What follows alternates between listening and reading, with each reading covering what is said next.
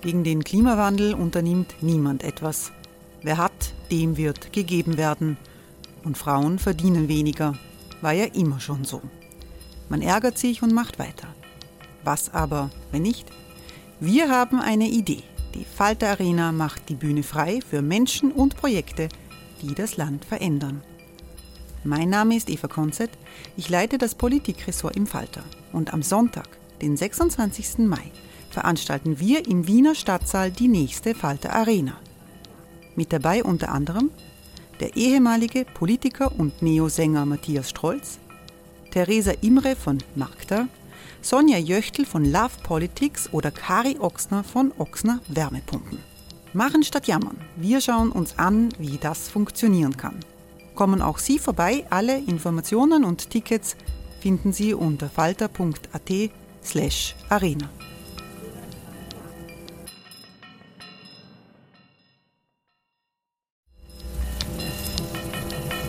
Falter-Podcasts werden durch Werbung unterstützt. Das hilft bei der Finanzierung unseres journalistischen Angebots. This is Paige, the co-host of Giggly Squad, and I want to tell you about a company that I've been loving, Olive and June. Olive and June gives you everything that you need for a salon quality manicure in one box. And if you break it down, it really comes out to $2 a manicure, which is absolutely insane. It's also so easy to get salon worthy nails at home with Olive and June. The difference between how your nails used to look when you did them yourself and now with the Manny system is a complete game changer. The best thing about Olive and June too is it's a quick dry. Dries in about one minute, lasts for five days, and full coverage in up to one to two coats. Visit oliveandjune.com slash perfectmanny20 for 20% off your first system. That's oliveandjune.com slash perfectmanny20 for 20% off your first system.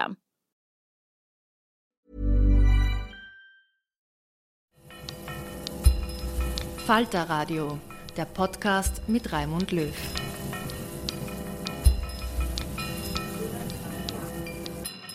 Sehr herzlich willkommen, meine Damen und Herren, im Falter Radio.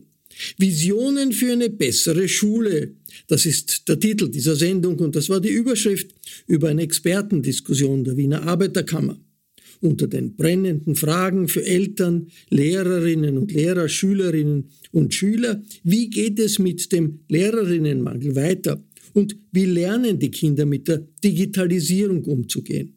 Das neue Schuljahr hat ja längst begonnen, doch viele alte und neue Fragen bleiben unbeantwortet, während das gesamte Bildungswesen noch mit den Nachwirkungen der Pandemie kämpft, heißt es bei der Einladung der AK Wien. Hinzu kommt, dass über 90 Prozent der Eltern die Teuerung bereits spüren und sich viele fragen, wie sie Unterrichtsmaterialien und Sportkurse für ihre Kinder bezahlen sollen.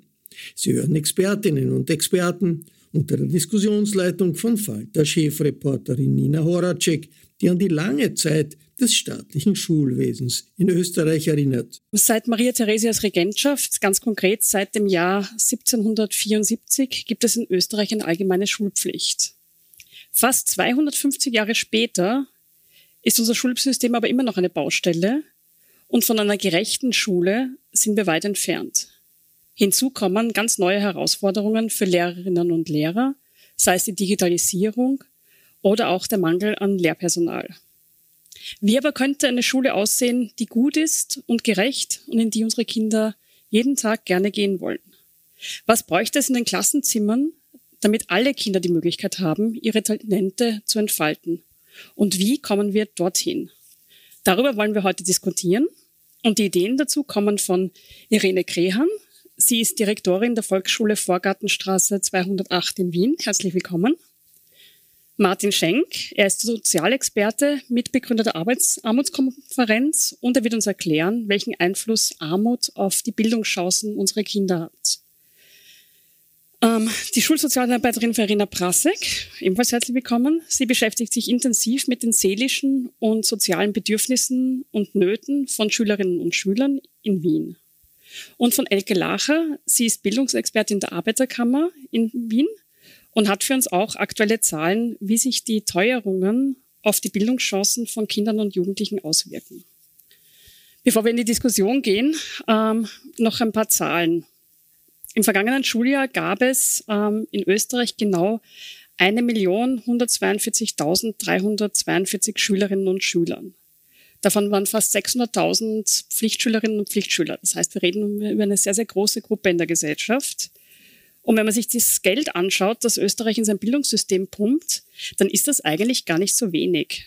Neun Prozent der jährlichen Staatsausgaben fließen in den Bildungsbereich, mehr als die Hälfte davon in die Elementarbildung und in den Pflichtschulbereich. Im EU-Vergleich liegt Österreich knapp über dem Durchschnitt, was die Bildungsausgaben betrifft. Aber zu Beginn würde ich gerne mit Ihnen den Status quo besprechen. Frau Grehan, Sie sind seit dem Jahr 2008 Direktorin an der Volksschule Vorgartenstraße 208. Das ist eigentlich eine ziemlich große Schule. Sie haben 17 Volksschulklassen im urbanen Raum. Wie hat das Schuljahr für Sie begonnen?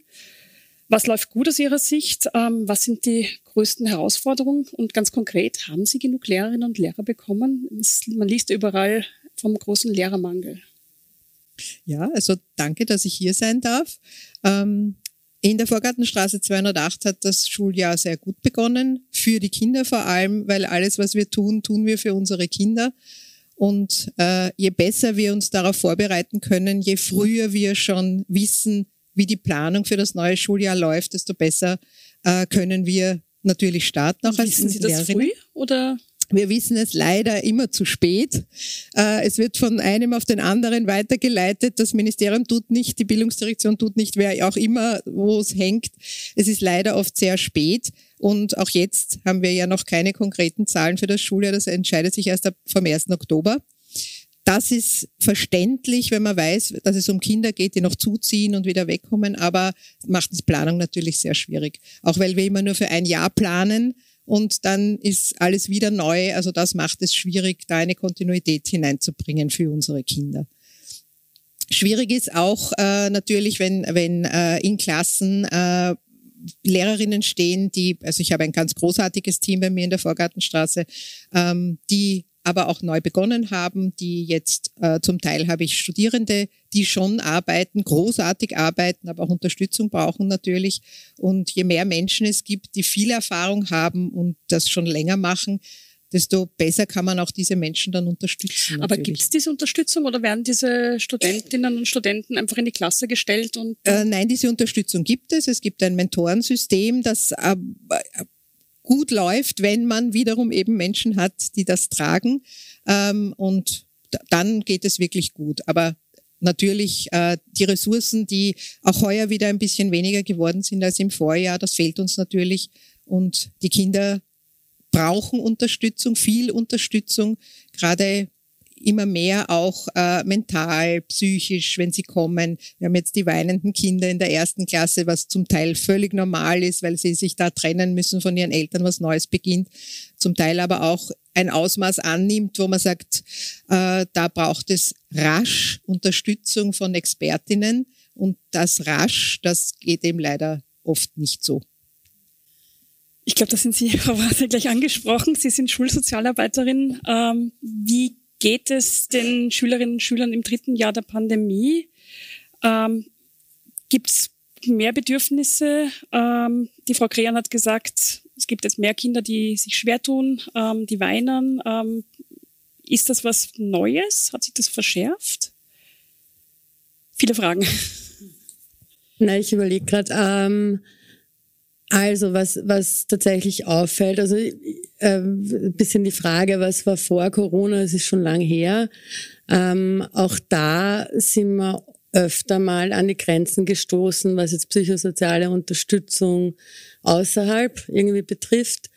Ähm, und auch die Ressourcen der Schule war, also sozusagen an, an zusätzlichen ähm, Ressourcen, die es halt braucht, wenn Kinder irgendwie nicht so gut starten können oder in der Schule halt Schwierigkeiten haben oder halt lebensweltliche Themen irgendwie äh, spannend sind.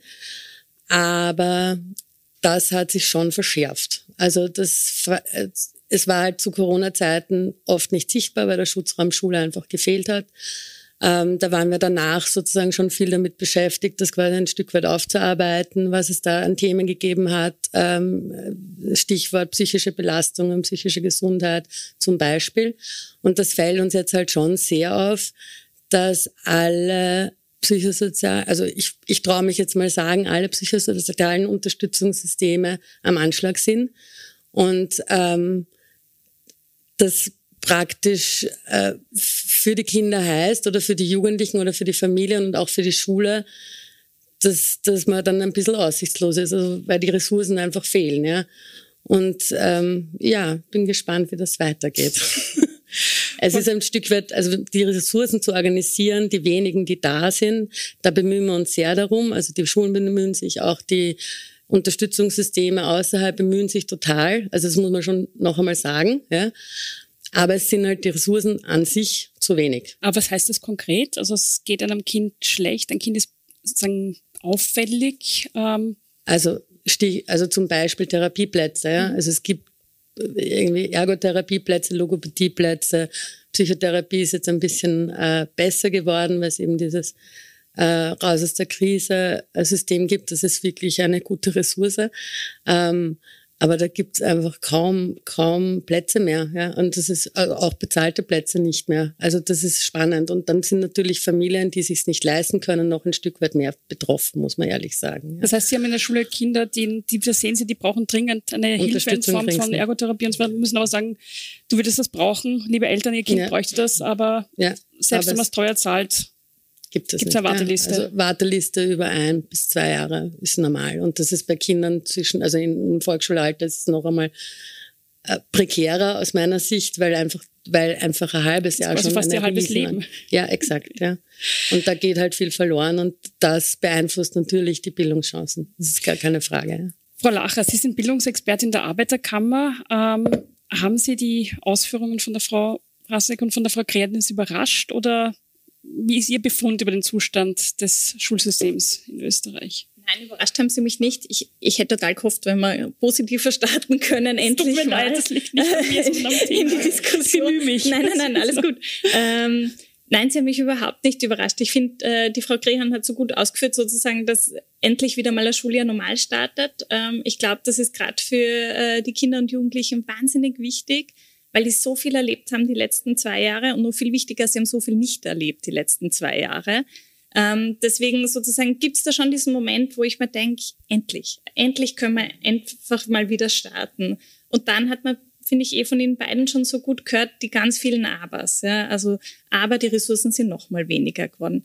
Das, gibt's nicht. Ja? Wie, wie kann es sein, dass nach zwei Jahren Pandemie die Ressourcen wieder kürz, äh, gekürzt werden? Man sollte eigentlich annehmen, dass nachdem die Kinder ja so viel erleben mussten, was negativ war, dass man jetzt sagt, also koste es, was es wolle. Ähm, genau, gab es das im Bildungsbereich? Gilt für Kinder und Jugendliche definitiv nicht. Ähm, also es gab ähm, während der Corona-Zeit zusätzliche Förderstunden zum Beispiel. Es gab letztes Jahr ähm, auch auf Anregung von der Arbeiterkammer, aber auch von, von der Armutskonferenz und vielen anderen äh, ein Paket, ähm, wo es darum ging, Schulveranstaltungen zu machen, mehrtägige Schulausflüge äh, zu machen. Da gab es Mittel kurzfristig äh, und die sind alle wieder weg. Und die fehlen aber, weil sozusagen jetzt fängt das System langsam wieder an aufzuatmen. Also ich finde, das merkt man auch so schön, wenn man, wenn man mit äh, Personen aus der Praxis redet, wie die alle wieder Lust kriegen zu tun, sich wieder trauen, rauszugehen. Und jetzt fehlen aber die Mittel dafür. Äh, und das geht gar nicht. Ja? Also sozusagen, ich habe das Gefühl, alles an Unterstützung, äh, was geht jetzt rein Richtung Schulen, damit die rausgehen, Erlebnisse nachholen. Ähm, und gleichzeitig sozusagen haben wir diesen langen äh, Rattenschwanz an Auswirkungen äh, von der Corona-Pandemie und sind mitten in einer Teuerungswelle, die ja wieder die gleichen Kinder und Jugendlichen trifft, nämlich wieder die, ähm, aber da, da wird Martin Schenk sicher noch viel dazu sprechen, die sozusagen wieder die ohne Ressourcen trifft. Und das, was mir wirklich Sorgen macht, ist, jetzt hatten wir diese zwei Jahre Pandemie und jetzt kommt jedenfalls mal, äh, davon müssen wir ausgehen, ein Jahr mit einer sehr hohen Inflation, einer äh, sehr hohen äh, Belastung sozusagen und geringeren Kaufkraft auf Seiten der Eltern.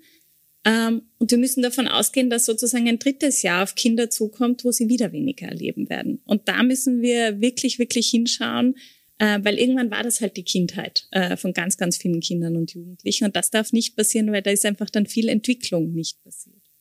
Wobei man sagen muss, es war ja auch schon vor Corona nicht so, dass alles zum Besten war. Eigentlich sollte alles gut sein. In Österreich müssen alle Kinder ab sechs Jahren, egal ob arm oder reich, in die Schule gehen. Die öffentlichen Schulen sind kostenlos. Und trotzdem war es auch schon vor Corona so, dass Kinder, die in ärmeren Bezirken aufwachsen, signifikant seltener nach der Volksschule ins Gymnasium gehen, als Kinder, die in der Villengegend wohnen. Äh, Martin Schenk, ähm, wie sehr ähm, benachteiligt unser Schulsystem ähm, Kinder aus ärmeren Familien und welche Auswirkungen hat das für sie? Und wir reden ja dann nicht für ganz wenigen, sondern ähm, von mehr als 350.000 Kindern und Jugendlichen in Österreich, die armuts- und ausgrenzungsgefährdet sind. Das ist ungefähr jedes fünfte Kind in diesem Land. Ja, Sie haben es Sie haben's angesprochen. Man muss, man muss nämlich, da gibt es auch einen Denkfehler mittlerweile, dass man sich denkt, höre ich jetzt auch auf, der mit den Teuerung ausgleicht, dann ist alles gut. Oder wenn Corona weg ist, dann ist alles gut. Aber es hat ja Probleme vorher gegeben. Und wir wissen alle, dass es vor Corona im, in der, im Bildungssystem, in Teilen der sozialen Sicherung äh, Fehlentwicklungen oder Probleme gegeben hat. Und jetzt ist es dazugekommen. Das heißt, die richtige Antwort ist, wir müssen die Probleme von vorher angehen und die Teuerung und die Corona-Auswirkungen bekämpfen. Und ich würde sagen, es gibt drei, auch aus der Bildungsforschung wissen wir das, drei Gründe, warum es so schwierig ist für Kinder aus ärmeren Verhältnissen auch höhere Bildungsabschlüsse zu kriegen oder in der Schul, äh, besser abzuschneiden. Das erste ist, dass wir noch immer von so einem Halbtagsschulmodell ausgehen. Das ist nicht überall mehr so, aber doch sehr viel, zumindest strukturell in Österreich. Das bedeutet, dass in Wirklichkeit am Vormittag, am Nachmittag gelernt werden muss, nämlich nicht in der Schule, sondern daheim. Und dann kommt es darauf an, wie gut ist das Familien. Meistens ist die Mama zu 90 Prozent, die dann äh, mitlernt. Äh, kann die unterstützen, kennt sich die aus, gibt es die Ressourcen, ist die überhaupt zu Hause oder muss die auch arbeiten gehen? Gibt es ein Kinderzimmer Gibt es ein Kinderzimmer, gibt es einen Schreibtisch, genau. Gibt es überhaupt den Ort des Lernens? Also der Lernort äh, quasi die, das Schulsystem geht davon aus, dass quasi daheim gelernt wird und in der Schule gelehrt wird, sage ich jetzt einmal äh, zugespitzt. Und das benachteiligt die, wo es nicht so gut mit Lernort ist. Und der zweite Punkt ist, die frühe Bildungsentscheidung mit zehn gibt es ja nur mal zwei oder drei Länder auf der ganzen Welt, die das machen. Österreich gehört dazu. Äh, muss man nicht immer dazu sagen. Man glaubt ja, wir sind da irgendwie, das machen alle. Nein, wir sind, gehören zu den drei letzten äh, Ländern in, den, in der OECD, die das machen. Und das benachteiligt strukturell äh, ärmere Familien. Und das Dritte ist, was man so Kontexteffekte nennt in der Soziologie, äh, das ist, äh, dass eben in den Schulen, äh, in manchen Schulen einfach mehr Kinder sind, weil sie dort wohnen, die aus ärmeren oder Familien mit, mit geringem sozialen Status sind. Und alle drei Punkte zusammen machen diese große Ungleichheit. Hat ein bisschen was mit Sozialstaatssystem zu tun, mit dem Bismarckschen System. Österreich gehört ja zum System der konservativ kontinentaleuropäischen Sozialstaaten mit Deutschland. Und die haben mehrere Probleme, also sie können ganz viel, diese Sozialstaaten, aber sie haben eben mehrere Strukturprobleme. Und eins davon ist diese strukturelle Benachteiligung im Bildungssystem, weil die Schule so aufgebaut ist, wie sie aufgebaut ist. Frau Krehan, aus der Praxis erleben Sie das, ähm, was der Martin Schenk jetzt gesagt hat, in Ihrer Schule auch? Also ja, ja, ich habe mir gedacht, ich hoffe, ich darf das Mikrofon nehmen, weil äh, mir dazu eingefallen ist, dass etwas ganz, ganz äh, wichtig wäre, um es zu verbessern, und das ist der Nachmittag, weil es ist nicht nur die Mama, manchmal arbeiten ja alle in der Familie und da haben wir derzeit ein System, das sehr ungerecht ist, weil die Nachmittagsbetreuungen ungleich finanziert sind. Ganztagsvolksschulen sind gratis, bis auf äh, ganz früh und ganz späte äh, Betreuung. Aber die offene Schule oder wie bei mir in der Schule mit dem Hort, das muss bezahlt werden. Und da gibt es jetzt, da merke ich es ganz besonders, die Teuerung, sehr viele Abmeldungen von Kindern, die das aber ganz dringend bräuchten. Nämlich nicht vielleicht, und das ist das nächste gleich, dass die Mama vielleicht der Papa nicht arbeiten, weil gerade nicht möglich, weil entlassen oder weil eben jetzt eine schwierige Zeit und die haben dann keinen Anspruch. Aber gerade diese Kinder, auch wenn es Kinder sind, die äh, nicht muttersprachlich Deutsch sprechen, bräuchten das ganz, ganz dringend. Und so gibt's jetzt verschiedene Systeme. Und wenn ich gerade in einer Schule bin, die mir gefällt, dort möchte ich gern sein, aber sie hat ein System, wo ich am Nachmittag was bezahlen muss, dann wirkt das der Chancengleichheit also überhaupt nicht entgegen, sondern es ist, es ist einfach ein, ein, eine, also keine Möglichkeit für Menschen, die sich nicht leisten können. Ich noch was dazu sagen? Ich glaube, es braucht nämlich die, best, die, besten Pädagoginnen am Nachmittag. Unser System ist so, dass die, die am Vormittag sind, am Nachmittag halt schauen wir irgendwie und das geht. Oder es gibt Nachhilfe. Darum gibt es so ein riesiges Nachhilfesystem in Österreich, außerschulischer Lernbetreuung, weil das eben so ist, dass man halt da lernen muss mit irgendjemand anderem, nicht in der Schule. Also ich, wir müssen quasi die Schule als Lernort zurückerobern für die Kinder, glaube ich. Und zwar ist qualitativ hochwertiger, wo es Spaß macht auch zu trainieren, zu üben. Jeder, der, der in einen Fußballverein oder Volleyballverein geht, Mädchen oder Buben, weiß, ich muss, es ist super, wenn ich was lerne, wie man das super Pass macht oder so, aber ich muss das auch üben, trainieren, sonst wird das nichts. Und das gilt fürs Lernen genauso. Und bei uns wird das Trainieren ausgelagert auf irgendwelche Orte von irgendwem. Ähm, und deswegen, glaube ich, funktioniert das nicht. Das ist mir nur eingefallen. Mit dem, der Nachmittag muss kann super ich, sein, oder? Genau, und kann ich nur zustimmen voll. Das stimmt genauso. Ich würde gerne noch was ergänzen, weil wir, äh, wie Sie eingangs erwähnt haben, äh, ja eine Studie durchgeführt haben und genau das, was die Frau Grehan beschrieben hat, äh, sehen wir nämlich auch quantitativ. Also äh, wir wissen, dass etwa äh, jede fünfte Familie, die ihr Kind in einer Form von Nachmittagsbetreuung, Ganztagsschule hat, im Moment überlegt, das Kind abzumelden. Jedes fünfte Jedes Kind. Fünfte ja, also da, da geht es um ungefähr vier Kinder pro Gruppe. Also das sind unfassbare Zahlen. Ja, ich habe ich habe mir das zweimal angeschaut, weil es sind Zahlen, die sehe ich normalerweise ehrlicherweise nicht. Ja. Ähm, und wir haben ungefähr äh, jede fünfte Familie, die überlegt, ihr Kind aus der Nachmittagsbetreuung abzumelden, aus weil sie das Gründen, nicht leisten kann. Genau.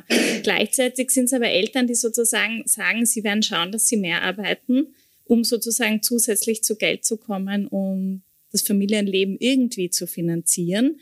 Und diese Gleichzeitigkeit, also da reden wir dann einfach davon wieder, dass wir zurück in die 70er Jahre gehen, wo wir Schlüsselkinder haben.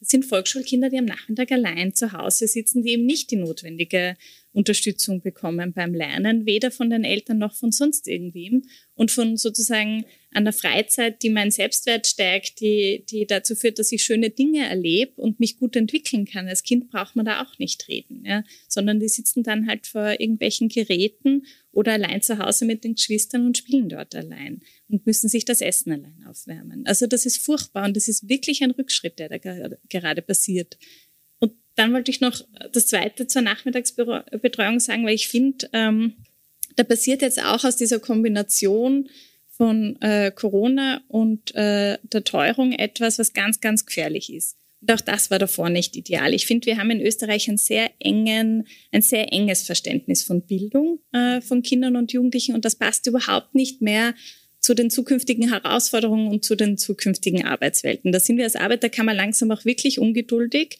wir hören ja immer Fachkräftemangel und, und was da irgendwie alles auf uns zukommt äh, als Arbeitswelt. Und gleichzeitig haben wir ein Bildungssystem, das nach wie vor auf einen autoritären Staat, äh, wie eben zu Zeiten von Maria Theresia, äh, notwendig war. Also sozusagen, das passt überhaupt nicht mehr zusammen. Und äh, da finde ich, spielt der Nachmittag so eine entscheidende Rolle, weil das, was wir bräuchten, sind sozusagen Kinder und Jugendliche, die gestärkt werden, die einen starken Selbstwert haben, die mutig sind, äh, wenn es um zukünftige Probleme geht, und die werden groß sein in unserer Gesellschaft, wenn wir an den Klimawandel denken, an die Digitalisierung, die müssen mutig sein und das Selbstvertrauen haben, dass sie Probleme anpacken und wissen, ich kann das lösen. Das verlangt sozusagen auf der psychisch-emotionalen Ebene von Kindern viel. Und das, was unser Schulsystem aber macht, und da fehlt, finde ich, so der Nachmittag, ähm, ist, dass wir die Kinder ständig mit ihren und Jugendlichen ständig mit ihren Defiziten drangsalieren. Das braucht aber kein Mensch, weil sozusagen eins zu eins das Gleiche auszuüben, eins zu eins die gleiche Rechnung, das macht eh jeder Computer. Dafür brauchen wir sozusagen langfristig am Arbeitsmarkt auch keine Menschen. Das, was wir brauchen, ist dieses Selbstbewusstsein. Und das kriegen gerade Kinder, die zum Beispiel oft eine Leseschwäche haben oder Rechenschwäche haben, weil sie eben nicht die Unterstützung zu Hause haben. Die Kinder sind weder dümmer noch gescheiter als andere. Ähm, sie haben halt nicht die Unterstützung, aber die sind oft die Heroes am Fußballplatz. Die sind äh, oft echt gut äh, beim Singen. Und den Bereich schränken wir jetzt bald das dritte Jahr massiv ein bei Kindern und Jugendlichen. Und ich glaube, sozusagen, da haben wir ein strukturelles Problem und ich glaube, das haben wir massiv verschärft jetzt äh, mit Corona und da müssen wir echt hinschauen, äh, weil das wird uns irgendwann auf den Kopf fallen. Frau Brassek, die Frau Lacher hat jetzt sehr viel gesagt über Kinder stärken, Selbstwertgefühl stärken, ähm, dass wir sagen, wir brauchen starke Persönlichkeiten, sichere junge Menschen, die uns helfen, die Probleme der Zukunft zu lösen. Ähm, das ist ja auch so ihr Job, sozusagen Kinder sagen, emotionale Sicherheit zu geben. Ähm, wie schaut es denn bei den Ressourcen aus? Wie viele Schulsozialarbeiterinnen und Schulsozialarbeiter gibt es denn für Wien? Für wie viele Kinder? Ryan Reynolds here from Mint Mobile. With the price of just about everything going up during inflation, we thought we'd bring our prices down. So to help us, we brought in a reverse auctioneer, which is apparently a thing. Mint Mobile unlimited premium wireless. Have to get 30, 30, bit to get 30, bit to get 20, 20, 20, bit to get 20, 20, bit to get 15, 15, 15, 15 just 15 bucks a month. So, Give it a try at mintmobile.com/slash-switch. slash $45 upfront for 3 months plus taxes and fees. Promo rate for new customers for limited time. Unlimited more than 40 gigabytes per month slows. Full terms at mintmobile.com. In Wien haben wir momentan 65 Schulsozialarbeiterinnen und Schulsozialarbeiter an circa 180 Schulen. Und die teilen sich auf sozusagen. Die teilen sich auf. Ähm, also es sind zum, ich nochmal geschaut, circa 45.000 Schülerinnen und Schüler, für die und meine 65 Schulsozialarbeiterinnen zuständig sind. Ähm, grundsätzlich, ja, so ist es. Ja. Also wir- eine Vollzeitkraft hat circa drei Standorte zu betreuen. Aber was kann man da ganz konkret tun, wenn man so viele sagen, Kinder und Jugendliche Ähm, betreuen muss? Im Vorfeld, also wir arbeiten stark eben mit, mit den Schuldirektionen zusammen, mit den, also mit den Schulleitungen und mit den Lehrerinnen. Und die Kinder kommen zu uns. Also es gibt ganz viel äh, Einzelberatungen, also auch in der Volksschule.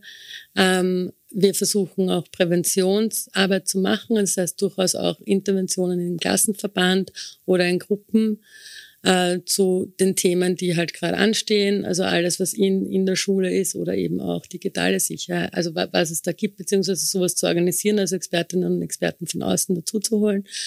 Ähm, aber ganz, also sicher, der, der, wie soll ich sagen, Großteil der Arbeit liegt in der Einzelfallarbeit und da geht es eben darum, konkret jetzt in einem Fall mit dem Kind zu arbeiten, zu schauen, dass die die Unterstützung kriegen, um bestmöglich ihren Bildungsweg irgendwie drüber zu kriegen. Und ähm, da ein bisschen, ein, bisschen Drehscheibe auch zwischen Lebenswelt der Kinder und Schulwelt zu spielen. Also da gibt's ja auch ganz, ganz viel Kommunikation, die notwendig ist und ähm, eben auch die Unterstützung zu organisieren, soweit sie da ist, ja, äh, von außen. Und das Genau. geht sich mit 65 Schulsozialarbeiterinnen Nein, natürlich aus. geht sich das nicht aus. Ja, also nein, geht sich nicht aus. Wir sind, aber ich muss zugeben, äh, es gibt, es ist ein guter Weg. Also es ist äh, deutlich mehr. Also in Wien gibt es jetzt deutlich mehr Schulsozialarbeiterinnen als noch vor fünf Jahren. Ähm, also das wurde Gott sei Dank erkannt, dass es notwendig ist. Ähm, mit ein paar Kleinigkeiten, wie eben gesagt, es- wir sind an 180 Schulen, es gibt ein paar mehr in Wien.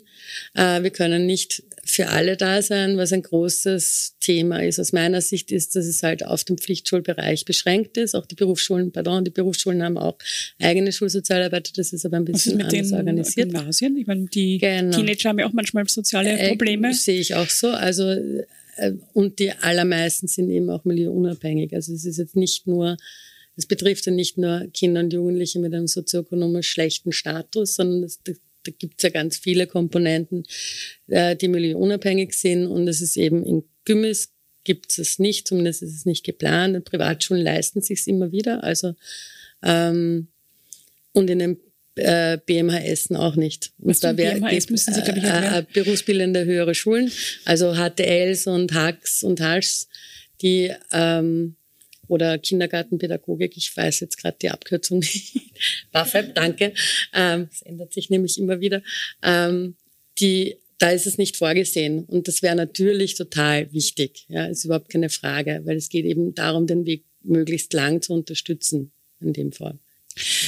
Frau Krehan, ich möchte noch auf ein, eine andere Ressourcenfrage ähm, eingehen. In Ihrem Bezirk in der Leopoldstadt sprechen ähm, statistisch gesehen 56,4 Prozent aller Volksschülerinnen und Volksschüler zu Hause eine andere Sprache als Deutsch.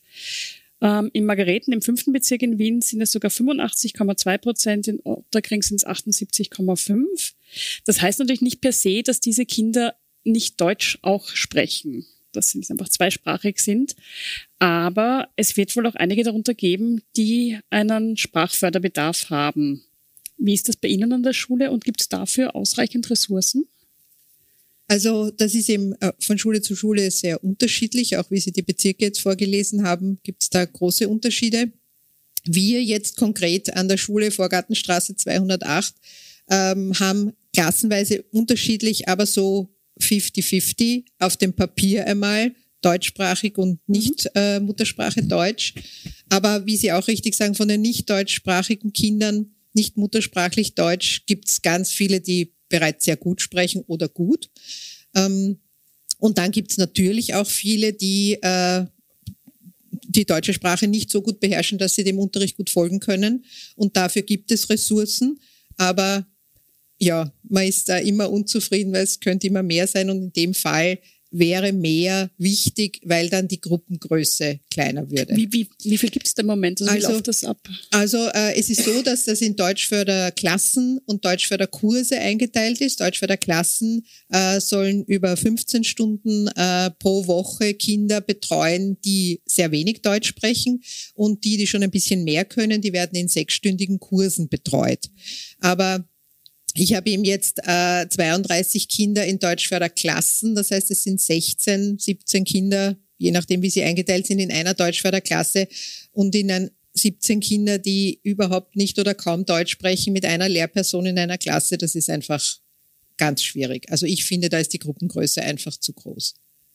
Die Kinder lernen die nicht normalerweise auch sehr voneinander? Richtig, richtig. Also das Deutschförderklassen- und Kursesystem. Das Kursesystem, wenn ich schon was kann und lerne jetzt das, mhm extra dazu, was mir noch fehlt an Wortschatz oder an Grammatik, das finde ich gut.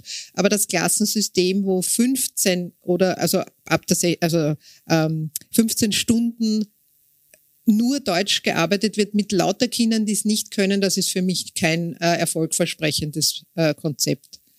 Also das ist einfach schade, dass man diese Stunden nicht an der Schule autonom äh, so einsetzen kann, dass das für die Kinder wirklich was bringt. Weil ich glaube, wir würden auch in keinen Kurs gehen, keinen Sprachkurs, wo 20 Menschen sitzen, die die Sprache überhaupt nicht können, sondern ich würde meinen Kurs aussuchen, wo sechs, sieben oder acht Personen sitzen. Ne? Also dann ist es sinnvoll, weil sie sollen vor allem sprechen, sprechen, sprechen, sprechen. Das ist das Wichtigste, um die Sprache zu lernen. Und das ist da kaum möglich. Martin Schenk, welche Ressourcen würden denn Kinder aus ähm, ärmeren Familien benötigen, damit sie bessere Chancen haben in unserem Bildungssystem? Was würden die konkret brauchen? Wir haben gemeinsam ähm, Armutskonferenz, Arbeiterkammer, Bildung grenzenlos, eine Initiative von Pädagogen, Pädagoginnen. Schon, glaube ich, zehn Jahre ist es jetzt schon her, ein Modell entwickelt, haben uns ein bisschen was abgeschaut von anderen Ländern, Kanada, äh, Niederlande, ähm, auch ein bisschen in England, äh, wo es so Modelle des Chancenindex oder Sozialindex gibt, wo die Idee ist, dass diejenigen Schulen, die einfach mehr Bedarf haben, wo es einfach mehr Schüler, Schülerinnen gibt, die vielleicht äh, Deutschförderung brauchen, die aber auch aus Elternhäusern kommen, wo weniger eben unterstützt wird, dass die mehr Ressourcen bekommen. Und das Interessante, weil sie können autonom und das finde ich spannend. Bei all diesen Modellen war so, die Schule soll dann entscheiden, mitentscheiden, äh, wie sie das Geld einsetzt. Sozusagen ein bisschen Autonomie an die Schule geben. Man sagt, na, die wissen, werden schon wissen, was gescheit ist. Es wird aber trotzdem von außen noch äh, mit der Vogelperspektive evaluiert, damit man auch ins Gespräch kommt. Und vielleicht gibt es auch Ideen von außen, die gut sind. Äh, und dieser Chancenindex gibt es jetzt einmal ein Pilotprojekt, das seit, glaube ich, drei Jahre läuft. Das ist eigentlich ein Wissenschaftsprojekt, wo 100 Schulen ausgesucht wurden vom Bildungsministerium, wo das ausprobiert wird. Wir wissen aber von den Zahlen, dass sich so mindestens 1100 Schulen in ganz Österreich handelt, die das brauchen würden. Also das ist ein bisschen wenig 100 und ich glaube, ich glaube, das müssten wir sofort machen. Also ich, wir brauchen doch keine Pilotprojekte. Das gibt's in Toronto seit, seit 20 Jahren und in den Niederlanden seit 20 Jahren. Also man sollte einfach anfangen und mein großer Wunsch wäre jetzt gerade nach Corona, jetzt mit der Teuerung, machen wir das, führen wir das flächendeckend ein, das Ding mit 1100 Schulen, da gibt's eine ordentliche Finanzierung, eine wissenschaftliche Begleitung und es wird sofort den Kindern zugutekommen. Und was wird dann ganz genau passieren? Oder Nein, die Frage ist was. Das ist interessant. Das ist auch ein bisschen ein Schulentwicklungsprozess. Also äh, Entwicklungsprozess vielleicht zu viel, aber zumindest geht es hin und her. Also zum Beispiel in London, die London Challenge mhm. hat das so gemacht, dass die Schulen auch voneinander lernen konnten. Also sie wurden gefragt, welche drei kind, äh, Dinge macht deine Schule besonders gut? Und jeder dieser Schulen, das werden jetzt die 1100 sagen, welche drei Dinge sie finden, dass sie besonders gut können. Und das beschreiben sie. Und dann werden die Schulen gematcht miteinander, die ähnlich sind. Und dann ist es nicht defizitorientiert, sondern jede Schule erzählt der anderen, welche drei Dinge sie warum, wie gut macht. Und so können die voneinander lernen. Das war in London ein totaler Erfolg, diese einfache Methode. Äh, die Schulen, gleichzeitig gibt es ja Geld, weil man sagt, okay, ich mache das gut und dafür gibt es aber auch Ressourcen, weil das ist auch wichtig. Nicht? Und das ist, glaube ich, dem, das Geheimnis, der Zauber von dem Modell, dass einerseits voneinander lernen ist, aber dafür gibt es auch Ressourcen. Ja, ich habe gesehen, dass Sie gleich genickt haben. Genau, ja. genau richtig. Äh, also das wäre natürlich ideal, wie Sie das geschildert haben. Es gibt jedoch äh, seit vorigem Jahr äh, und heuer auch bekommen Schulen, da gehören wir auch dazu, ein spezielles Kontingent, wenn Kinder aus den verschiedenen Testungen, die es immer wieder gibt, bekommen wir auch Index ähm, orientiert Stunden zusätzlich, mhm. wenn das von der Bildungsdirektion und von den Ministerien, vom Ministerium äh, als äh, so hilfsbedürftig sozusagen, also bedürftig angesehen wird, da gibt es äh, Stunden dazu heuer. Voriges Jahr hat es die auch schon gegeben. Und so ein Best-Practice-Austausch unter den Schulen österreichweit, wäre das was, was Sie sich vorstellen können oder gibt es sowas? Äh, also sowas äh, äh, könnte ich mir sehr gut vorstellen. Ich, ich weiß es jetzt nicht, dass es mhm. das geben würde. Zumindest war ich noch nie mhm. eingeladen oder dabei. Ähm, es gibt immer wieder dass, dass sich Schulleiterinnen und Schulleiter das selbst organisieren, zusammentun, aber jetzt nicht offiziell, sondern einfach, wie machst du das, wie machst du das, warum gelingt das bei dir so gut, so haben wir zum Beispiel unseren Schulrat äh, an die Schule gebracht, wo wir schon in der Volksschule Klassensprecher und Klassensprecherinnen haben, von der ersten Klasse weg. Äh, Wie funktioniert das? Das ist so, dass wir also dieses Demokratieprinzip in der Schule von der ersten Klasse leben. Es wird in jeder Klasse ein Klassensprecher, eine Klassensprecherin und deren Stellvertreterinnen gewählt, tatsächlich. Also die müssen sich aufstellen lassen. Warum will ich das werden? Zumindest kurz etwas dazu sagen. Und diese zwei pro Klasse Klasse. Diese Kinder kommen dann in den Schulrat. Da bin ich die Vorsitzende als Leiterin und eine Kollegin ist da dabei, die das demokratisch auch mitbetreut. Und da werden Probleme, äh, Wünsche der Kinder an die Schule, an die Lehrerinnen gemeinsam besprochen. Und das funktioniert grandios. Und das habe ich von einer anderen Schule gehört, dass die das machen, habe das für uns ad ad adaptiert und habe gefunden, das ist so eine gute Idee, weil die Kinder wachsen mit. In der ersten natürlich schauen sie einmal, wie geht das, aber sie lernen von den Großen mit und das ist hervorragend, wirklich. Ähm, wenn wir schon bei Best Practice Beispielen sind, ähm, Demokratie in der Volksschule. Martin Schenk hat kurz die London Challenge angesprochen, Frau Lacher. Wir müssen in Österreich nicht immer das Rad neu erfinden. Ähm, Gibt es aus Ihrer Sicht Beispiele, was für Österreichs Schullandschaft interessant wäre, was wir umsetzen könnten? Ich finde, beide Wortmeldungen waren gerade total hilfreich, weil äh, ich finde, wenn man der Frau Brehan zuhört, wie sie arbeitet, dann ist es genau das, was in der London äh, School Challenge nämlich passiert ist. Man hat ganz stark auf Schulleitung eingesetzt. Und sozusagen diese Person der Schulleitung, die bei uns, glaube ich, immer noch heißt Lehrperson in besonderer Verwendung, ist so eine völlig Missverständnis von, wie Schulentwicklung funktionieren muss. Weil die steht und fällt tatsächlich mit dieser einen Person der Schulleitung, die nämlich ein Team hat oder Lehrerinnen hat. Also ich finde, da, da ist ja auch Sprache oft so deutlich. Sie sprechen zum Beispiel, das war vorhin bei mehreren Wortmeldungen aufgehört, Sie sprechen immer von Ihrem Team, ja, das Sie überführen. Äh, und das ist sozusagen ein Verständnis, das ganz, ganz wichtig für Schulentwicklung ist. Und ähm, neben der Ressourcenfrage, die uns essentiell ist, also der Chancenindex, äh, ist die Antwort, wir tun in Österreich so, als wäre jede Schule gleich. Das stimmt nicht. Wir haben ungefähr, um wieder ein paar Zahlen herumzuwerfen, wir haben ungefähr äh, 14 Prozent der Volksschulen, die sehr schwierige Herausforderungen haben. Äh, das sind einfach Schulen, wo ein sehr, sehr großer Anteil der Kinder keine bis kaum Ressourcen familiär hat und da muss die Schule einfach deutlich mehr leisten. Und da braucht es in der Schule die Ressourcen, damit die Entwicklung des Kindes sozusagen gut angeregt und gut begleitet werden kann. Und, und ein Beispiel ist eben die London äh, School Challenge. Ähm, die hatten das in einem ähnlichen Ausmaß wie wir. Also wir wissen sozusagen, dass dieses schulische Umfeld wenn ich als Kind mit besonderen Herausforderungen, mit großen Herausforderungen in einem Umfeld bin, wo viele Kinder diese Herausforderungen haben, dann wird es zum Lernnachteil. Wenn ich weiß, wenn ich ein, äh, wenn wir wissen aus, aus vielen Untersuchungen, wenn wir ein Kind haben, äh, das in einem Umfeld ist, äh, wo es weniger Kinder gibt mit diesen Herausforderungen, ist auch die Lernentwicklung dieses individuellen Kindes deutlich stärker. Und was heißt das ganz konkret? Wie wird das ganz konkret gemacht? Ich habe mir zum Beispiel Schulen in Hamburg angeschaut. In Hamburg ist auch einer dieser Beispiele, einer dieser Städte, die eben erkannt hat, dass nicht jede Schule gleich ist und dass es Schulen gibt, die einfach mehr helfende Hände am Standort braucht, um diese Herausforderungen zu schaffen. Und ich habe mir eine Schule angeschaut und bin reingegangen und habe gedacht, uff, wo, wo gehe ich da jetzt hin? Weil das hat ausgeschaut wie ein Gefängnis ein bisschen. War auch in, in einem Viertel in Hamburg. Hamburg hat ja sehr starke soziale Kluft, ähm, wo es eine ganz hohe Kriminalität gibt. Ich habe mich wirklich unwohl gefühlt, als ich in diese Schule gegangen bin und die Schule drin war nur super. Und äh, hinter den ich, Gefängnismauern ja, gab wirklich, war das Paradies. Es war wirklich genau so. Unter anderem hatte diese Schule einen Zoo. Und zwar wirklich einen Zoo im Hof. Ja. Ich habe gefragt, aha, warum habt ihr Tiere? Und sie hat gesagt, nein, wir haben das eben auch Was über so eine Art? Chancenindex äh, ja, von, weiß ich nicht, Meerschweinchen, Hasen, Frettchen, Also richtig dort so was zum alles. Streicheln. Genau. Und die Kinder haben dort eine Tierpflegerinnenausbildung gemacht. Ich habe die, also die Direktorin gefragt, ah, warum finanziert ihr sowas über, über eben diesen Index, über diese Indexzulage? Und sie hat gesagt, sie haben so eine hohe Kriminalität und so ein Gewaltpotenzial in ihren Familien. Diese Kinder sind nicht lernfähig, wenn die in der Früh in die Schule kommen. Das geht nicht. Die kann sozusagen, auch wenn da drei Lehrerinnen neben dem Kind sitzen, das ist nicht lernfähig, weil das nimmt so viel von zu Hause mit. Das hat schon so viel erlebt, wenn es in der Früh in diese Klasse kommt. Das geht nicht. Aber wenn dieses Kind mal eine halbe Stunde einen Hasen gestreichelt hat, dann geht auf einmal ganz viel. Äh, Und das, glaube ich, ist so dieses Entscheidende. Das war jetzt ein Bild, das sich natürlich eingeprägt hat. Und ich mag Tiere auch sehr gern, aber ähm, da- das sich so eingeprägt hat, wo ich auch glaube, deswegen ist es so wichtig, dass das am Standort mit dem Team am Standort ist, weil es ist nicht jede Schule mit großen Herausforderungen hat ein Gewaltproblem, manche aber schon. Und dann brauchst ganz unterschiedliche Lösungen.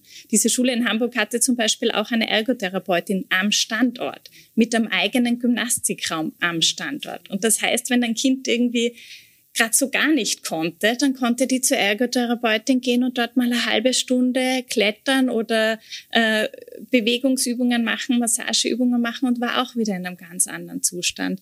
Und ich glaube sozusagen, eine dieser Geschichten, die, die so relevant an diesem Chancenindex ist, ist eben zu sagen, okay, das sind unsere Kinder an diesem Standort und die sind mal okay, so wie die sind.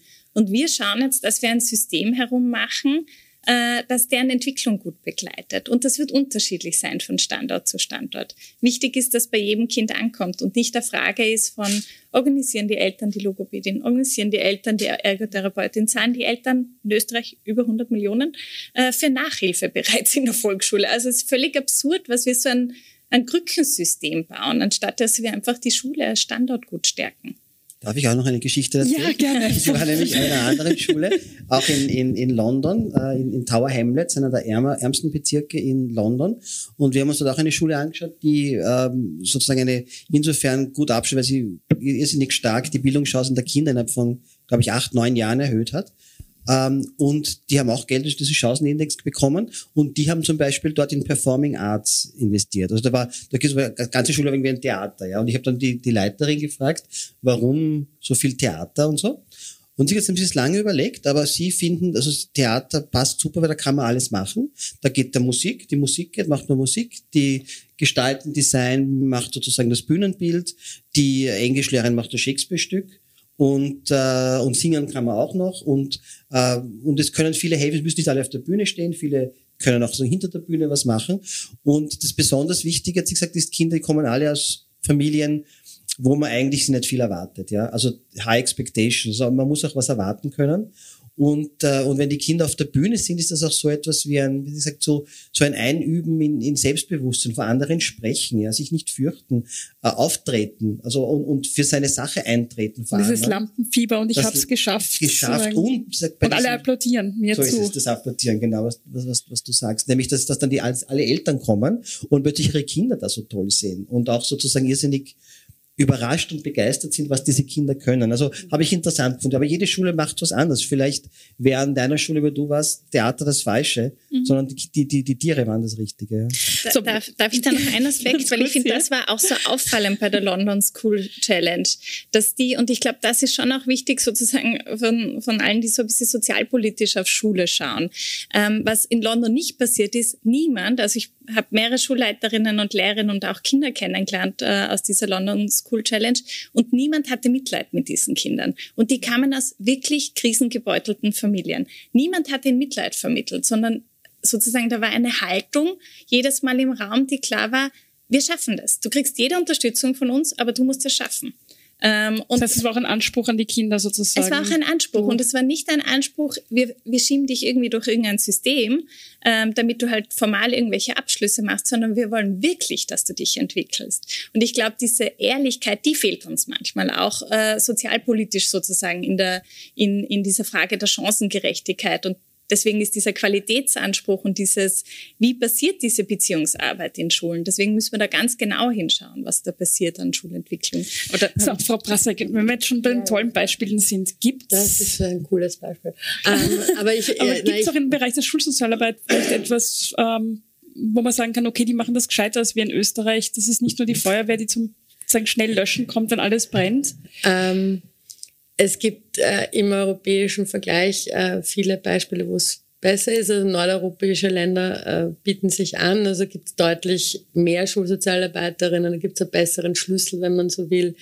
Äh, da kann man sich natürlich anders entwickeln.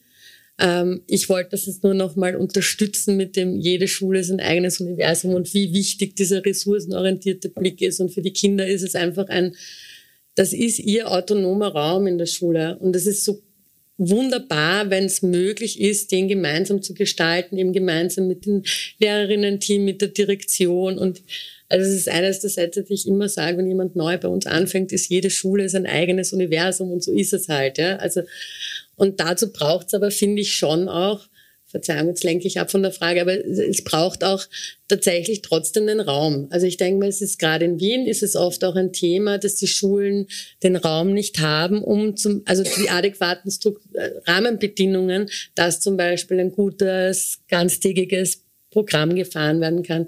Eben auch die Frage mit, mit den Bezahlungen. Das ist schon wichtig. Das muss sich ändern und dann ist Schule aber total super äh, für Partizipation, Demokratie lernen, für soziale Kompetenz, also das wollte ich äh, auch noch erwähnen, dass eben in den letzten zwei Jahren einfach auch total viel Sozialkompetenztraining gefehlt hat, ja? weil, weil die, Kinder, Kinder halt im Klassenverband waren. nicht waren, weil, sie, weil es keine Kontinuität gab und da gibt's ganz viel zum Nachholen, was wieder wiederum dafür spricht, dass, dass da auch viel passieren sollte, eben diese äh, Soft Skills sozusagen zu stärken und die Kinder haben ja das Potenzial und zwar alle, egal was sie für ein Backel haben, ja, sie können das, ja und da kann man sie gut dabei unterstützen, weil ich, ich muss immer aufpassen, die Schulsozialarbeit natürlich, wir sind halt immer mit den Spitzen beschäftigt, aber die, das, das, so ist es, ja. Und auch die Kinder, die besonders belastet sind, haben ja auch totale Ressourcen. Die haben ja schon ganz viel geschafft in ihrem Leben, ja, trotz schwierigen Belastungen. Und die sind ja die Starken eigentlich, ja, die das durch, die durchaus viel erlebt haben und durchaus viel überlebt haben, wenn man so will, ja. Also, ja. Okay, jetzt, höre ich wieder auf. Ähm, kommen wir vielleicht von den Beispielen kurz noch in die Praxis. Ganz konkret, Frau Krehan, welche zusätzlichen Ressourcen würden Sie sich als Direktorin einer Volksschule wünschen?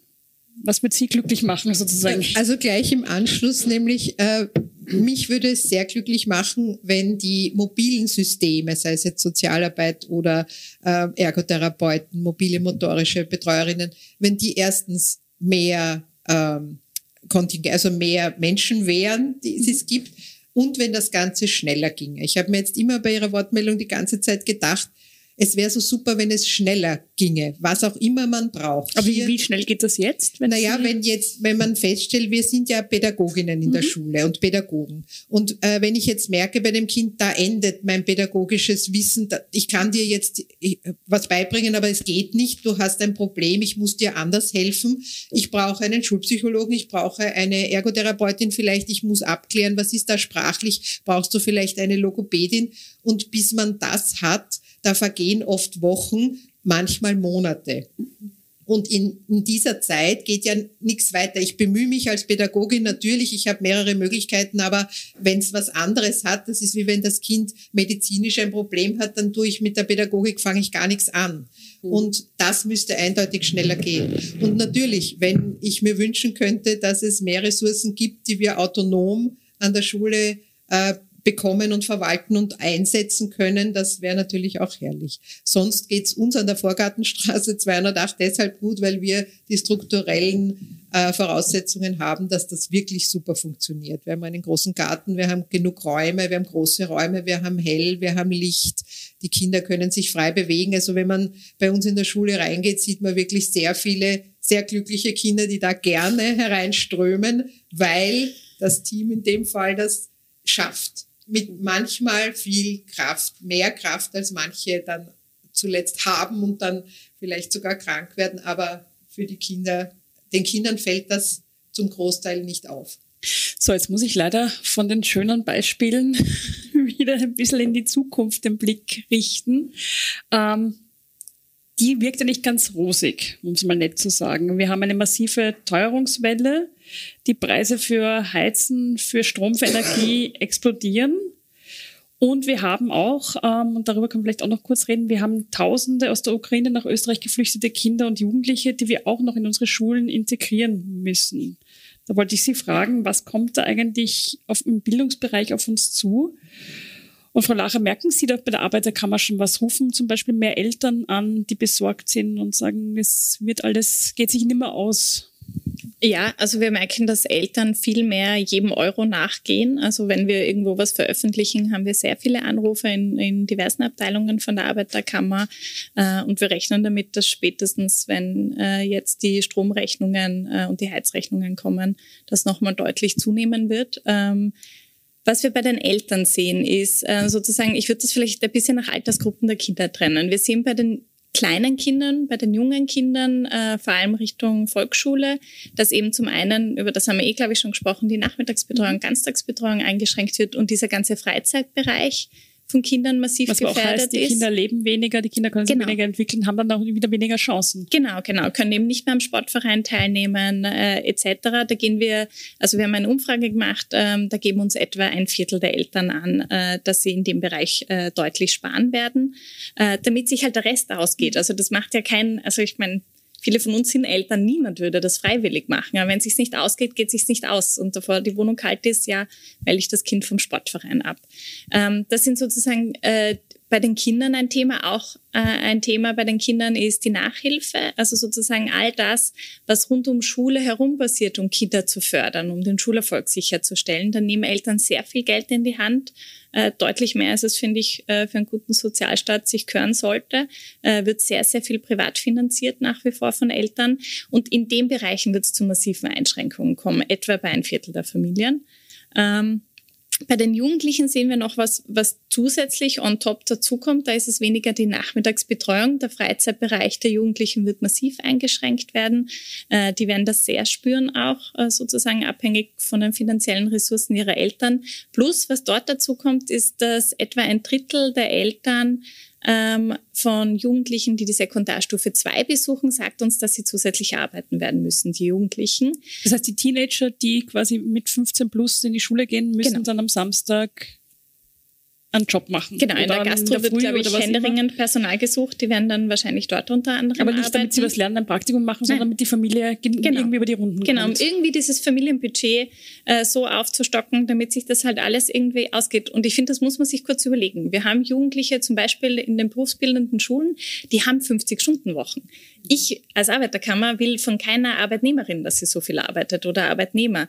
Das haben unsere Jugendlichen bereits in den berufsbildenden Schulen. Und dann arbeiten die am Samstag noch und sollen aber ihre Schulzeit auch noch vorbereiten. Und eigentlich sind sie Jugendliche und sollten ihre Pubertät ausleben, weil das wollen wir dann an äh, Erwachsene haben, die ihre Pubertät nicht ausgelebt haben. Das hat andere Folgen. Also sozusagen, das, das, da kommt jetzt eine Generation, wo so viel eingeschränkt wird, was ihre Entwicklung hemmen wird. Das ist wirklich gefährlich, was da passiert. Äh, Und wird Bildungsverläufe massiv verändern weil wir eben wissen, dass höhere Schulen teurer sind. Wir wissen ähm, sozusagen, dass wenn Jugendliche arbeiten neben der Schule, das Bildungsverläufe äh, verändern kann, weil eben der Schulerfolg äh, sozusagen in Gefahr kommt. Ähm, also da schauen wir sehr ähm, verunsichert bis verärgert ähm, da in die Zukunft, weil wir das Gefühl haben, so richtig äh, hingreifen tut der Bildungsminister da nicht. Und das liegt schon in seiner Verantwortung, da jetzt sehr schnell Gegenmaßnahmen zu ergreifen, um da die Kinder und Jugendlichen gut durch diese nächste Krise zu begleiten. Frau Brasek, das Schuljahr hat ja gerade erst begonnen, aber merken Sie schon, dass der Druck auf die Schülerinnen und Schüler steigt oder ist das noch zu früh? Nein, es ist schon so. Also Hort, Stichwort Hortplätze, Nachmittagsbetreuung, das war, ist tatsächlich bei uns immer, also war immer schon Thema, hat natürlich deutlich zugenommen. Auch Schulmaterialien ist ein Thema, also das äh, im Pflichtschulbereich wieder Gott sei Dank relativ viel äh, zur Verfügung gestellt. Nichtsdestotrotz gibt es dann auch immer wieder Anschaffungen. Auch das ist ein Thema. Und von Projektwochen und Schulwochen braucht man jetzt noch gar nicht reden. Also das wird ein massives Problem werden, glaube ich. Also dann wäre es sinnvoll, da, da entgegenzusteuern und dann ganz simple Dinge wie ein Mittagessen, das die Schule zur Verfügung stellt, das gratis zur Verfügung steht, wäre zum Beispiel wichtig. Also mir geht es dann schon manchmal auch darum, dass mir das sichergestellt wird, dass die Kinder und Jugendlichen auch wirklich versorgt werden, dass sie zum Mittag was zu essen bekommen. Und das ist nicht gesichert. Das ist in den Ganztagsschulen gesichert, aber in den offenen Schulen eben nicht. Ja weil da muss das Essen gezahlt werden und die Nachmittagsbetreuung. Und das macht dann, das, das wird ein Thema. Das glaube ich, bin ich mir sicher. Herr Schenk, ähm, für Familien, die nicht so viel Geld zur Verfügung haben, war es ja vorher auch schon sehr, sehr schwierig. Also zum Beispiel Stichwort ähm, Skikurs, ähm, Schullandwoche. Das kostet immer doch ein paar hundert Euro. Jetzt zeichnet sich aber doch eine zunehmende Verarmung ab ähm, aufgrund der Teuerung. Wie wird sich das aus Ihrer Sicht aus den Bildungs auf die Bildungsbiografien von den Kindern und Jugendlichen auswirken, die eben nicht auf die Butterseite des Lebens gefallen sind? Ja, natürlich schlecht wird sich verschärfen, wenn wir nicht gegensteuern. Aber ich glaube, wir hätten schon ein paar, paar, paar Instrumente in der Hand. Ihr habt es ja schon angesprochen. Das eine ist zum Beispiel diese, diesen Fonds, den es in Corona gegeben hat mit den Schulveranstaltungen. Das waren 6,3 Millionen. Der ist leergeräumt, weil der so notwendig waren, die Schulen gebräuchten. Ich würde sagen, das warum, ist ein, das ist ein Fonds, ja, wo ähm, die Lehr Schulen selber vom, genau, vom abrufen Bund, können. Vom Bund und da kannst du darauf zugreifen und kannst da äh, und das finde ich, das sollte man massiv ausbauen. Ich würde so einen Schulausgleichsfonds machen, mhm. wo äh, genau so Schulveranstaltungen äh, für Kinder finanziert werden, vielleicht für die ganz gesamte Schule. Universell ist immer besser. Das wäre eine große Hilfe. Ich würde warme Mahlzeit, genau, ganz wichtig war warme Mahlzeit. Jetzt, wenn diese Krise ist, schauen zu etablieren, den Nachmittag verbessern, qualitativ ganz ganztägige ähm, Lern- und, und Freizeitformen ausbauen. Das mhm. wären schon Maßnahmen, die insgesamt wirken, aber jetzt besonders mit dieser spezifischen Teuerungskrise und auf der monetären Seite könnte man auch, es gibt ja diese Schüler-Schülerinnen-Beihilfe, die eigentlich erst ab 16 oder was mhm. funktioniert. Warum macht man das nicht ab, also sozusagen ab überhaupt ab Pflichtschule? Also diese Schüler, Schülerinnen wäre eine monetäre gibt es angelegt, gibt es Formulare, gibt es wird also das, das ist für Schülerinnen und Schüler ab 16 Jahren, genau, die, wo die Eltern in, wenig verdienen, in, genau, die für, die, für die Oberstufe der berufsbildenden okay. Schulen quasi. Und darunter gibt es das nicht? Nein, gibt es nicht. Ah, schon, ja. Und ich finde, das könnte man sofort machen. Also es gibt Dinge, die, glaube ich, ja, die man einfach machen kann und man fragt sich, wieso es nicht passieren. Frau Krehan, ähm, wenn Sie sagen, aus der Praxis kommend in die Zukunft blicken, was macht Ihnen da am meisten Sorgen oder wo denken Sie, ähm, das könnte schwierig werden? Ähm, ja, auf, auf alle Fälle, dass wir die Kinder dort abholen können, wo sie eben gerade sind. Jeder die Hilfe braucht, die Unterstützung er bekommt, die er auch wirklich braucht. Und dafür braucht es einfach die nötigen Ressourcen. Also alles das, was wir schon besprochen haben, rasche Hilfe, äh, dass die Kinder nicht lange warten müssen, dass sie dort hinkommen, wenn es notwendig ist, wo ihnen geholfen wird oder dass zu uns jemand kommt, der uns hilft. Und natürlich ähm, in Richtung Teuerung jetzt gesehen, ähm, hoffe ich einfach, dass äh, die Eltern den Mut aufbringen, uns zu sagen, wenn sie sich etwas nicht mehr leisten können. Wir haben in der Schule ja den Elternverein, der unterstützen kann. Die Schule selbst hat ja kein Geld, um Eltern jetzt zu unterstützen und zu sagen, es fehlen hier 50 Euro für die Schullandwoche, für die Projektwoche. Wir geben, das kann der Elternverein, der bei uns sehr großzügig ist. Ähm, aber es muss einmal das Wissen da sein und die Eltern müssen wirklich sagen, ja, es ist jetzt so, ich kann es, mein, ich möchte es meinem Kind ermöglichen, ich gehe in die Schule und sage der Lehrerin oder sage der Direktorin, es geht sie nicht aus. Weil da, diese Scham zu überwinden, die ja mit dem, mit der Armut verbunden ist, ich kann das für mein Kind nicht leisten, obwohl ich vielleicht schon zwei Jobs habe, aber es geht sich nicht aus. Das hoffe ich, dass die Eltern diesen Schritt wagen, dass wir ihnen wirklich helfen können. Es ist ja auch für die Kinder oft sehr schambesetzt, ähm, dass man da Hilfe, also würde zum Beispiel helfen, dass sie ein Budget haben, wo sie autonom als Schule ähm also das wäre natürlich eine gute Möglichkeit. Das, glaube ich, hat rechtlich ganz viele Probleme, mhm. aber da, wenn wir jetzt über das hinwegsehen, weil wir dürfen uns was wünschen in der Zukunft, ja. dann wäre das sicher gut. Ein, ein Budget, das abgerechnet wird wie jedes andere Budget, das ich ja bekomme, das aber nur für Materialien äh, da ist in der Schule, aber nicht für Unterstützung. Wäre gut. Okay, alle, allen Kindern die Ressourcen zur Verfügung stellen, die sie brauchen, damit sie sich bestmöglich entwickeln können. Eine Schule, die ein Ort ist, ähm, nicht nur zum Lernen, sondern auch zum Leben, zum Miteinanderleben, um Demokratie zu erleben, Freundschaften zu erleben, ein sicherer Ort. Ich glaube, das sind sozusagen die Wünsche, die heute formuliert wurden. Ähm, wir haben auch ein bisschen darüber gesprochen, dass das nicht nur Wünsche bleiben müssen, dass es auch ähm, Möglichkeiten gäbe, da sehr viel umzusetzen. Man muss es nur wollen und man muss es auch tun und finanzieren. Ich bedanke mich sehr herzlich bei Ihnen für diese spannende Diskussion, die, das muss ich zugeben, einen auch sehr nachdenklich macht. Die Veranstaltung Visionen für eine bessere Schule fand am 23. September 2022 statt.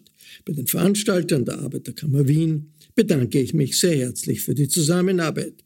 Zu hören waren unter der Diskussionsleitung von Falter-Chefreporterin Nina Horacek die Wiener Vize-Volksschuldirektorin Irene Krehan, Martin Schenk von der Diakonie, die Schulsozialarbeiterin Verena Prasek und von der AK Wien Expertin Elke Larcher. Ich verabschiede mich von allen, die uns auf UKW hören. Aktuelle Diskussionen und Analysen zur Frage, wie der Sozialstaat besser gemacht werden kann, lesen Sie regelmäßig im Falter. Alle Informationen über Abonnements und Probeabos gibt es im Internet unter der Adresse abo.falter.at. Ursula Winterauer hat die Signation gestaltet, Philipp Dietrich betreut die Audiotechnik im Falter. Ich verabschiede mich bis zur nächsten Sendung.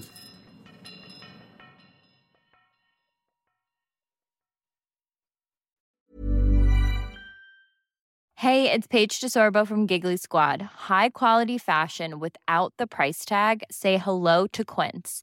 I'm snagging high-end essentials like cozy cashmere sweaters, sleek leather jackets, fine jewelry, and so much more. With Quince being 50 to 80% less than similar brands. And they partner with factories that prioritize safe, ethical, and responsible manufacturing. I love that. Luxury quality within reach. Go to quince.com slash style to get free shipping and 365 day returns on your next order. Quince.com slash style. This message comes from BOF sponsor eBay. You'll know real when you get it. It'll say eBay Authenticity Guarantee. And you'll feel it. Maybe it's a head turning handbag, a watch that says it all jewelry that makes you look like the gem, or sneakers and streetwear so fresh every step feels fly. eBay gets it. So look for the blue check mark next to that thing you love and be confident that every inch, stitch, sole, and logo is checked by experts. With eBay Authenticity Guarantee, you can trust that feeling of real is always in reach. Ensure your next purchase is the real deal. Visit eBay.com for terms.